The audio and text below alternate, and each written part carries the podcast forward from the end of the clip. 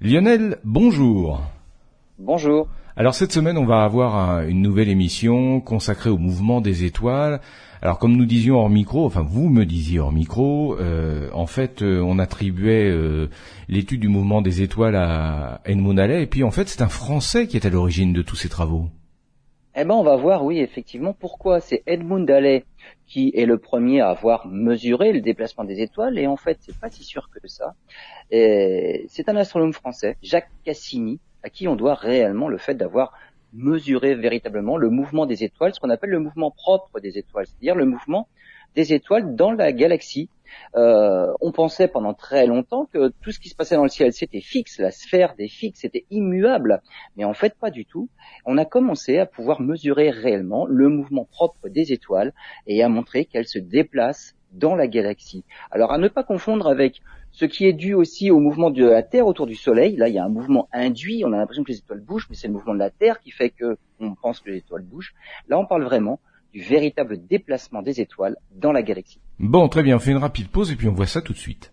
Alors Lionel, euh, avant que vous nous parliez d'Edmund Halley, dans, le, dans cette émission qui est consacrée cette semaine au mouvement des étoiles, euh, comment on peut expliquer, il n'y a pas que dans ce domaine, que on, parle de, de personnalité pour une découverte alors qu'elles ne sont pas forcément à l'origine de ces découvertes ou de ces études? Bah Déjà, il a fallu montrer euh, en quoi Halley ne pouvait pas avoir découvert euh, ce fameux mouvement propre des étoiles. Donc c'est pour ça il faut du temps quand même. Et ensuite, finalement, bah, la tradition perdure. Ce qui a été attribué en premier lieu à un personnage et en fait on se rend compte que c'est quelqu'un d'autre. Et eh ben, en, général, les démentis ne passent jamais dans, dans dans la culture populaire et donc c'est toujours attribué à Edmund Halley alors qu'a priori ça ne peut pas être le cas. Alors pourquoi Edmund Halley? Ben Parce que c'est quand même un sacré astronome, un célèbre astronome qui a fait tout un tas de prédictions qui, elles, se sont avérées justes. Et donc celle-là, a priori, pouvait aussi s'avérer juste, euh, ce qui n'est pas le cas. Euh, c'est Edmund Halley, c'est quand même celui de la comète. Hein. C'est lui qui a compris que les comètes de 1531, 1607, 1682 étaient en fait une seule, et même comète. Mm. Et voilà. Donc c'est une sacrée prédiction. Et quand il a compris ça, il a dit, elle revient tous les 76 ans. Je prédis son retour pour euh, Noël 1758 et longtemps après son décès puisqu'il est mort en 1742 et il avait raison. Une autre prédiction, c'était sur les transits de Vénus. Alors euh, transit, c'est quoi? C'est lorsqu'une planète qui se trouve à l'intérieur de l'orbite de la Terre passe devant le disque du Soleil. Donc on la voit en, ombre chinoise finalement. Et donc euh, Vénus parvient de temps en temps à passer pile poil entre la Terre et le Soleil. Son orbite est un peu inclinée, donc parfois elle passe au-dessus, parfois elle passe en dessous, il n'y a aucun transit. Euh, les, derniers transits en date, c'est 2004-2012, euh, et ce sera à nouveau le cas en décembre 2117 et décembre 2125. Donc, euh, ceux qui ont loupé ceux de 2004 et 2012, il va falloir attendre un moment. À son époque, lors des transits de 1761 et 1769, vous aurez remarqué qu'à chaque fois, deux transits successifs séparés de huit ans. Ensuite, il faut attendre euh, très très très longtemps. Eh bien, à l'occasion de ces deux transits-là, il avait compris qu'on pouvait, à partir simplement de ces toutes petites observations, être capable de mesurer la distance entre la Terre et le Soleil. Ce n'est pas rien. Et c'est une prédiction qui s'est elle aussi avérée vraie, mais à nouveau après sa mort. Et donc c'est en cela que Edmund Halley est devenu un très célèbre astronome parce qu'il a fait des, à partir de mesures, il en a déduit des choses, des conclusions, et il a fait des prédictions qui à chaque fois se sont avérées vraies. Alors, autre nouvelle découverte importante pour Halley, et là on revient à notre émission de, la semaine, en 1710, il dit que les quatre étoiles les plus brillantes du ciel, alors du ciel de l'hémisphère nord, hein, Sirius, Arcturus, Betelgeuse et Aldébaran, se sont déplacés. Oui, parce que parenthèse, parenthèse Lionel, excusez-moi. Euh, rappelons rapidement, mais c'est pas le sujet hein, à nos auditeurs, que dans l'hémisphère sud, on voit pas les mêmes étoiles que chez nous. Non, évidemment, on voit, on voit, le ciel qui se trouve euh, plutôt euh, dans l'hémisphère sud voilà, Je, vous laisse Donc dans l'hémisphère nord, dans l'hémisphère nord, nous n'avons pas les étoiles les plus brillantes de tout le ciel si on tient compte de l'hémisphère sud, mais en tout cas, euh, quatre étoiles de l'hémisphère nord, les plus brillantes, il annonce qu'elles se sont déplacées. Alors, elles se sont déplacées, comment il le sait, par rapport à des mesures qu'il a trouvées dans des documents établis 1800 ans plus tôt. Effectivement, en 1800 ans, si les étoiles se déplacent, on peut euh, espérer voir un déplacement euh, dans, en 1800 ans. Alors pourquoi ces quatre étoiles? Bah, Ce sont les quatre étoiles les plus brillantes de l'hémisphère nord, Et comme on le pensait à l'époque, on pensait que les plus brillantes étaient les plus proches. Et donc les plus proches sont celles euh, pour lesquelles on va déceler le mouvement le plus important. Donc un objet qui se, qui se, déplace, proche de nous, on va avoir l'impression qu'il se déplace beaucoup. Quelque chose qui se déplace euh, au, au, fond de l'horizon, on n'a pas l'impression qu'il se déplace du tout. Donc pour les étoiles comme pour le reste, on imagine que les plus proches vont se déplacer beaucoup plus que les plus lointaines. Et les plus proches, à l'époque, on pensait que c'était les plus brillantes, ce qui n'est pas forcément le cas. Alors, des astronomes ont par la suite euh, avancé que Edmund Halley n'a pas réellement pu mesurer le déplacement de ces étoiles, parce qu'en fait, ces mesures étaient accompagnées de marges d'erreur, et surtout, il y a 2000 ans avant lui, pratiquement, euh, les instruments de mesure n'étaient pas aussi élaborés que ce que lui pouvait avoir et ce que d'autres auront par la suite. Et les imprécisions des, des instruments étaient largement au-delà des mouvements qu'il attribue à ces étoiles-là. Mais on lui attribue toujours la paternité de la découverte alors que visiblement il y a des erreurs, des incertitudes énormes. Et 20 ans plus tard, Jacques Cassini mesure le déplacement d'une étoile Arcturus dans le Bouvier. Et là, il va annoncer aussi que ce qu'a dit Halley n'était pas possible. Bien, bah écoutez, on se quitte pour aujourd'hui, puis on se retrouve demain pour la suite de, cette aventure, parce qu'il n'y a pas à dire, hein, l'astronomie, l'espace, c'est une véritable aventure humaine. Hein. Ah oui, tout à fait. À demain. Lionel, bonjour.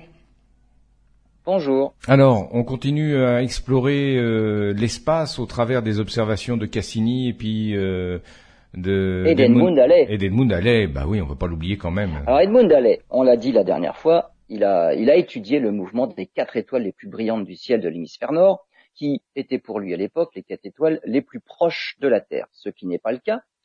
Euh, le mouvement propre typique d'une étoile brillante dans le ciel, c'est de l'ordre de 4 minutes par siècle. Alors là, je vais m'expliquer. Vous prenez un rapporteur, le rapporteur est gradué en degrés. Un cercle complet, ça fait 360 degrés. Donc une petite graduation, c'est un degré. Mais un degré, c'est énorme pour nous, astronomes. Quand on regarde des petites choses dans le ciel euh, avec un fort grossissement, on ne parle pas en degrés. Ne serait-ce que le diamètre de la pleine lune euh, dans le ciel, c'est la moitié d'un degré. Donc euh, tout de suite, on sent que c'est petit. Et avec nos télescopes, on peut voir des cratères sur la Lune. On sent bien qu'on est largement en dessous de ça. Donc votre petite graduation sur les rapporteurs qui font un degré, vous les coupez en 60, vous tombez, vous tombez en minutes d'arc. On appelle ça des minutes d'angle, des minutes d'arc. Et si vous recoupez en 60, vous avez des secondes d'arc ou des secondes d'angle. Donc là, on parle de 4 minutes par siècle. Euh, c'est quand même tout petit puisque c'est un huitième du diamètre de la, de la pleine lune dans le ciel. Parmi toutes les étoiles citées, les quatre, hein, donc Sirius, Arcturus, Bételgeuse et Aldébaran, euh, c'est Arcturus, l'étoile euh, principale de la constellation du Bouvier, qui est la plus brillante et qui, pour aller, a le mouvement propre le plus important. Alors, elle est surpassée par une autre étoile. Effectivement, c'est par Alpha du Centaure, mais elle n'est visible que dans l'hémisphère sud. Hein. Alors, normal, Alpha du Centaure va plus vite qu'Arcturus dans le Bouvier, bah, parce qu'elle est simplement plus proche. Mais c'est pas une étoile bien brillante, donc cela n'intéressait personne. Faudra que vous nous fassiez une nouvelle, faudra, que vous nous fassiez une nouvelle émission sur Alpha du Centaure, parce que c'est vraiment presque un objet stellaire mythique. Absolument. Alors, parlons d'abord de Sirius, qui est l'étoile la plus brillante du ciel de l'hémisphère nord.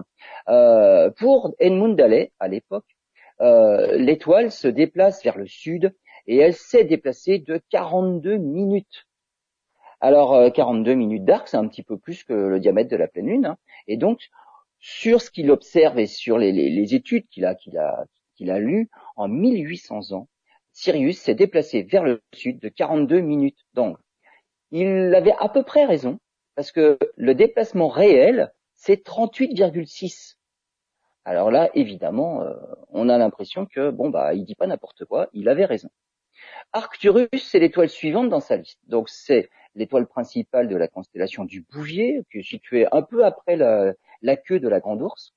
Et pour lui, elle s'est déplacée vers le sud de 33 minutes. 33 minutes, c'est pile le diamètre de la pleine lune. Hein. donc en 1800 ans, 33 minutes de déplacement. Là, euh, dans la réalité, c'est 68 minutes. C'est-à-dire qu'il s'est trompé d'un facteur 2, ce qui n'est pas rien.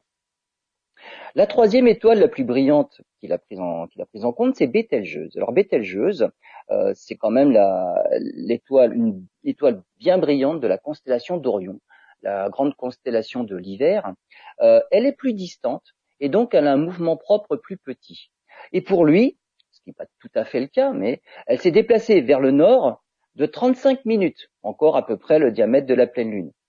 Alors, il a raison dans le sens du déplacement, elle s'est effectivement déplacée vers le nord, mais de 0,3 minutes, 3 dixièmes.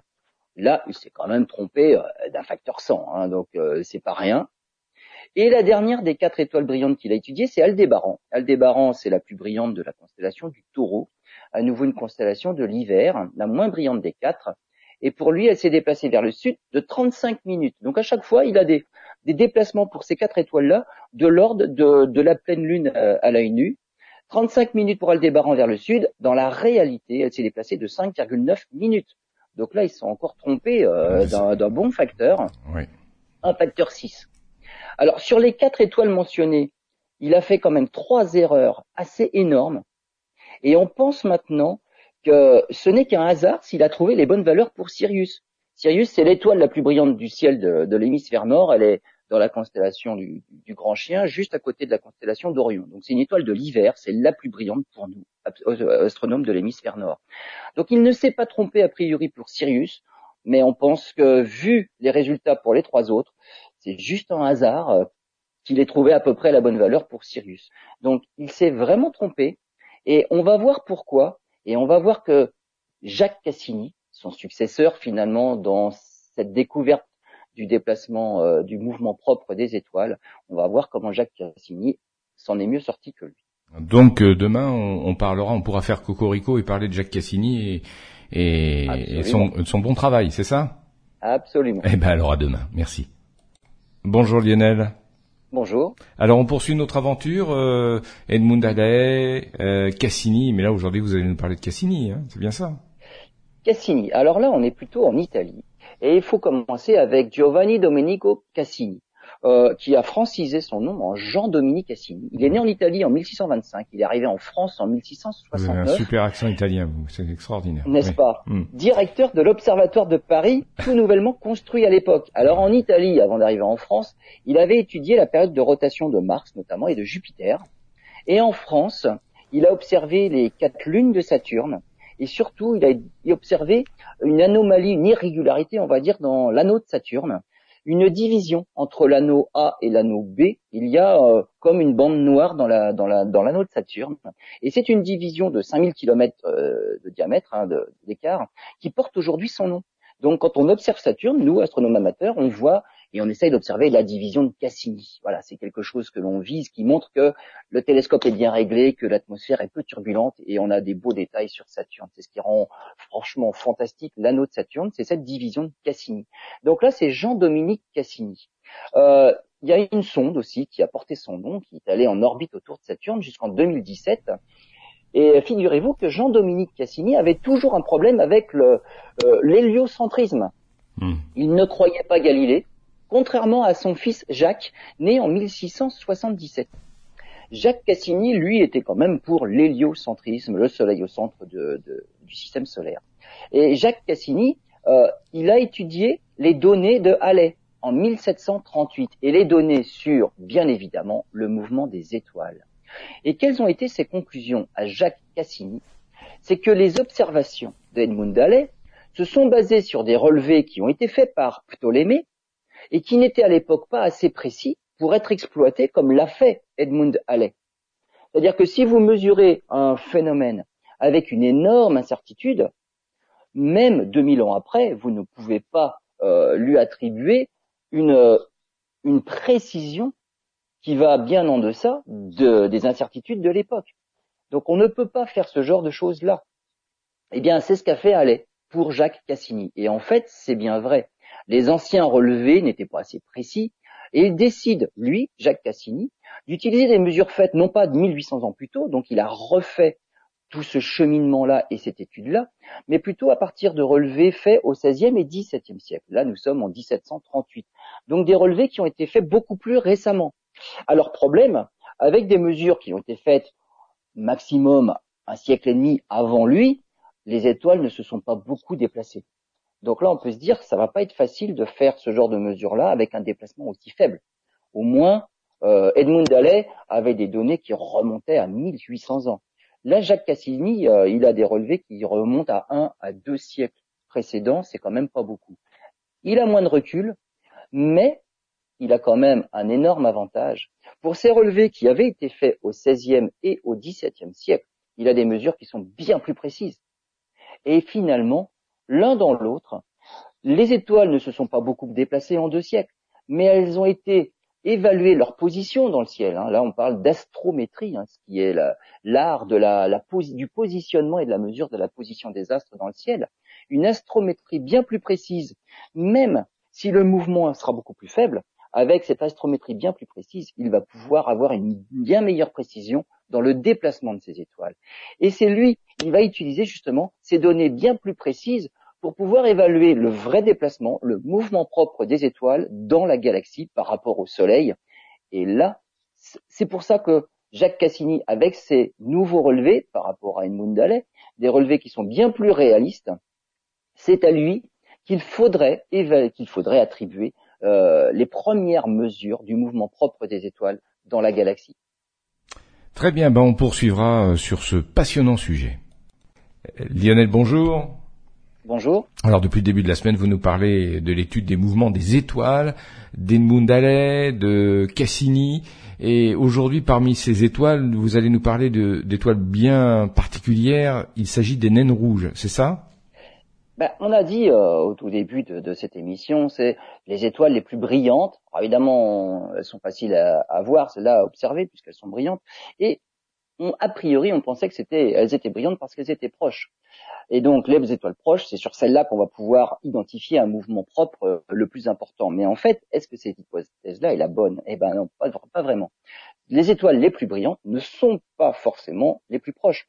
Euh, elles sont pas brillantes parce qu'elles sont proches. Elles sont brillantes, elles peuvent être éloignées, mais parce qu'elles sont intrinsèquement les plus puissantes. Des grosses étoiles qui émettent beaucoup d'énergie. Donc ce sont, on imagine des, ampoules, une ampoule de 10 watts, vous la mettez euh, à 10 mètres, elle va éclairer bien moins qu'une ampoule de 100 watts à 20 mètres. Et donc, euh, on ne sait pas parce que l'ampoule est plus brillante qu'elle est forcément la plus proche. Il faut aussi avoir un autre paramètre bah, c'est la puissance intrinsèque de l'étoile en question. Donc cette histoire d'étoiles brillantes les plus proches, c'était pas une bonne hypothèse dès le départ. Le problème, c'est qu'il y a des étoiles beaucoup plus proches et qui sont beaucoup moins lumineuses. Et donc celles-là sont pas faciles à détecter. Mais ce serait sur celles-là qu'il faudrait faire les mesures de déplacement des étoiles. Parce que là, on mettra en évidence des mouvements propres bien plus importants que des étoiles brillantes, mais finalement éloignées.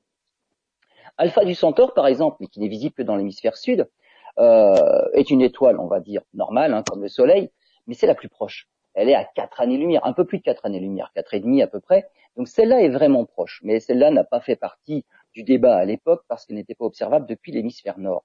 En 1910, on découvre trois naines rouges à moins de 8 années-lumière. Les naines rouges sont vraiment des étoiles bien plus petites que le Soleil, qui, alors, qui produisent leur énergie par la fusion de l'hydrogène, tout comme le fait le Soleil, mais avec une masse tellement petite que finalement ça ne produit pas beaucoup d'énergie. Et dans le spectre de la lumière, euh, des étoiles qui ne chauffent pas beaucoup, c'est des étoiles qui émettent plutôt dans le rouge. Des étoiles qui émettent beaucoup d'énergie, qui sont très, grosses productrices d'énergie, émettent dans le bleu, de l'autre côté du spectre. Donc là où les rayonnements sont très énergétiques. Donc 1910, on découvre trois naines rouges. Et il faut savoir que euh, ce sont ces étoiles-là les étoiles de type Soleil et moins massives qui sont majoritaires dans la galaxie. Mais le problème, c'est comme elles n'éclairent pas beaucoup, elles sont pas faciles à détecter. 1915, on en découvre une autre, et celle-là est vraiment très proche, à 4,25 années-lumière. En fait, elle est en orbite autour d'Alpha du Centaure. Il s'avère qu'Alpha du Centaure n'est pas une étoile, mais un couple d'étoiles. Ce sont deux étoiles, comme le Soleil. Hmm. Donc un couple d'étoiles, des étoiles binaires, et autour de ce couple est en orbite assez, assez loin quand même de ce couple serré là, une troisième étoile qui elle est une naine rouge. Et celle-là s'appelle Proxima du Centaure. Pourquoi Proxima? Parce qu'actuellement, euh, dans son orbite autour d'Alpha du Centaure, qui est un système double, elle est plus proche de la Terre que ne sont les deux jumelles. Et donc elle s'appelle Proxima du Centaure à seulement 4,25 années-lumière. Et ça forme un système triple avec Alpha du Centaure. En 1916, un Américain, Edward Barnard, découvre l'étoile avec le mouvement propre le plus important et qui porte évidemment le nom de étoile de Barnard. Là, on est dans la constellation d'Ophiuchus.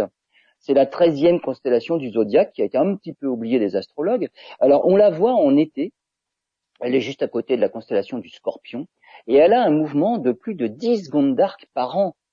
Euh, 10 secondes d'arc, c'est un cratère de 20 km sur la Lune. Ça, c'est facile à voir dans un, dans un télescope. Hein. Donc, c'est un mouvement qui est énorme. Alors, pourquoi un mouvement aussi important? Parce que c'est la deuxième étoile la plus proche. Euh, en 1916, euh, lors de sa découverte, elle était qu'à 6 années-lumière. Aujourd'hui, elle est à 5,96 années-lumière. Alors, pourquoi elle va aussi vite? Parce que dans, la galaxie, elle a une orbite qui est assez elliptique autour du centre de la galaxie et elle, euh, donc, pour un objet qui a une, une orbite elliptique, il y a des endroits sur son orbite où il va très vite et des endroits où il est beaucoup plus lent. Et donc, c'est pour ça, en ce moment, elle est dans sa partie la plus rapide. 1918, Max Wolf, un astronome allemand, découvre Wolf 359 dans la constellation du Lion et l'étoile la moins lumineuse, c'était l'étoile la moins lumineuse à l'époque, c'était aussi une naine rouge. Donc, on s'est rendu compte tout au cours du XXe siècle qu'on a mis en évidence toute une nouvelle catégorie d'étoiles, les naines rouges. Pas facile à voir parce que pas très brillantes, mais il y en a plein autour du Soleil à moins de 8 années-lumière, et c'est celles-là qui ont les mouvements propres les plus importants.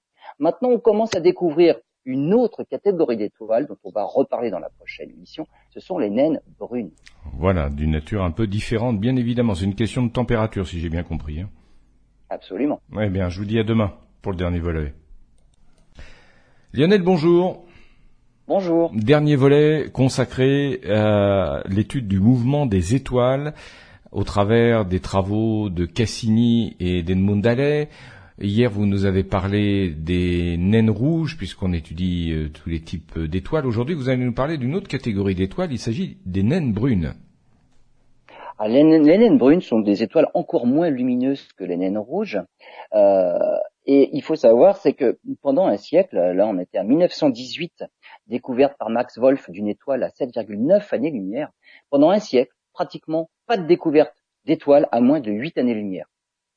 En 2010, on découvre des naines brunes. Alors, des étoiles, point d'interrogation. Une naine brune, le, problème c'est qu'elle est bien moins massive qu'une naine rouge, tellement moins massive qu'on s'est posé la question, mais est-ce vraiment une étoile ou une planète? Petite étoile ou grosse planète? Alors une naine brune, une naine brune, elle a une masse qui est pas suffisante pour fusionner l'hydrogène. Ah ben oui, mais ça c'est un petit peu la définition d'une étoile. Il faut quand même faire des réactions de fusion thermonucléaire. Mais alors elle brûle quoi? Donc, une, ah ben voilà, elle, elle brûle quand même quelque chose. Elle brûle du deutérium. Le deutérium, c'est un isotope de l'hydrogène. Hein. C'est un cousin de l'hydrogène. C'est juste un noyau d'hydrogène mais avec un neutron en plus. Donc voilà, c'est un cousin.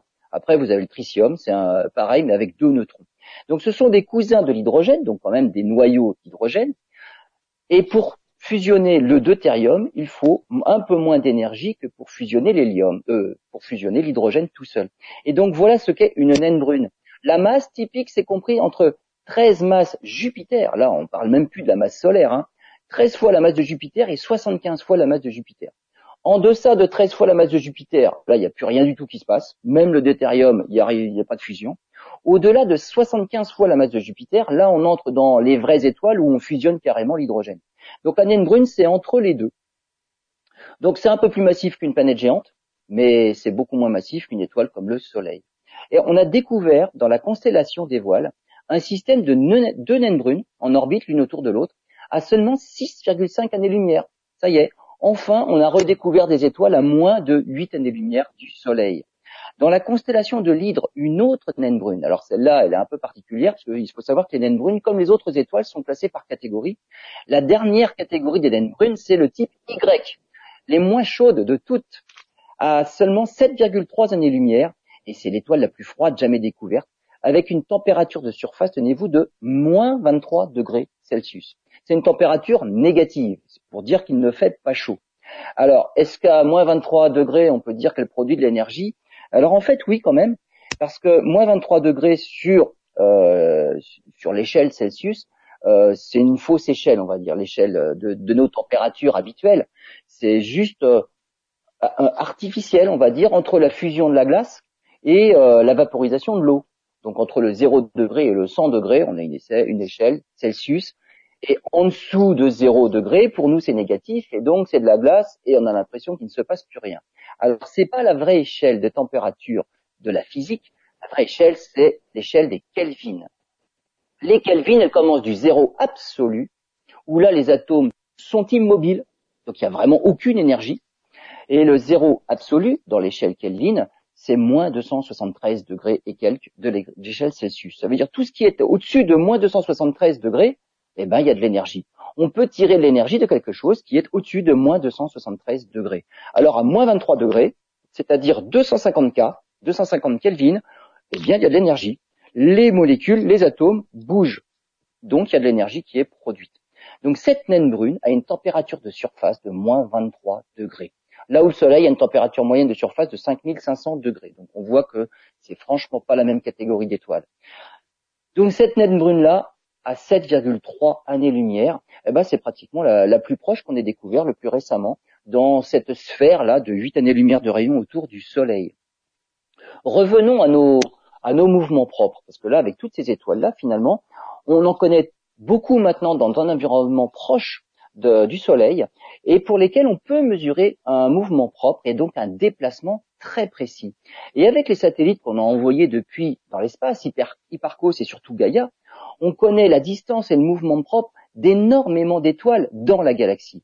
Et grâce à ça, on en mesure la vitesse, et grâce à ça, on mesure aussi, on peut recalculer toutes leurs orbites, et on peut même faire une évolution dans le temps de la position de toutes ces étoiles-là et on peut voir notre galaxie vivre. Et on se rend compte que dans le passé, alors on peut remonter à des millions, même des milliards d'années, il y a eu des collisions, il y a des gerbes d'étoiles qui forment des courants d'étoiles autour de notre galaxie. Si on remonte dans le temps, à partir des vitesses et des déplacements propres de toutes ces étoiles-là, on se rend compte que ce sont d'anciennes galaxies, des galaxies satellites de la nôtre, qui ont été complètement disloquées par les forces de marée de notre galaxie. Et donc tout cela, c'est l'évolution, mais depuis, on va dire quand même, les vraies mesures, les véritables mouvements des étoiles dans le ciel grâce à Jacques Cassini en 1738. Eh ben écoutez, c'est passionnant tout ça. A priori, quand c'est un sujet, on se dit oh là là, ça va être très technique, très ardu. Puis non, euh, pas du tout c'est la vie de l'univers. Merci Lionel, à bientôt. La, science, la science n'est pas forcément compliquée. C'est vrai. Faut juste expliquer clairement. Voilà, ce que vous faites parfaitement depuis de très nombreuses années sur euh, RVE. Merci.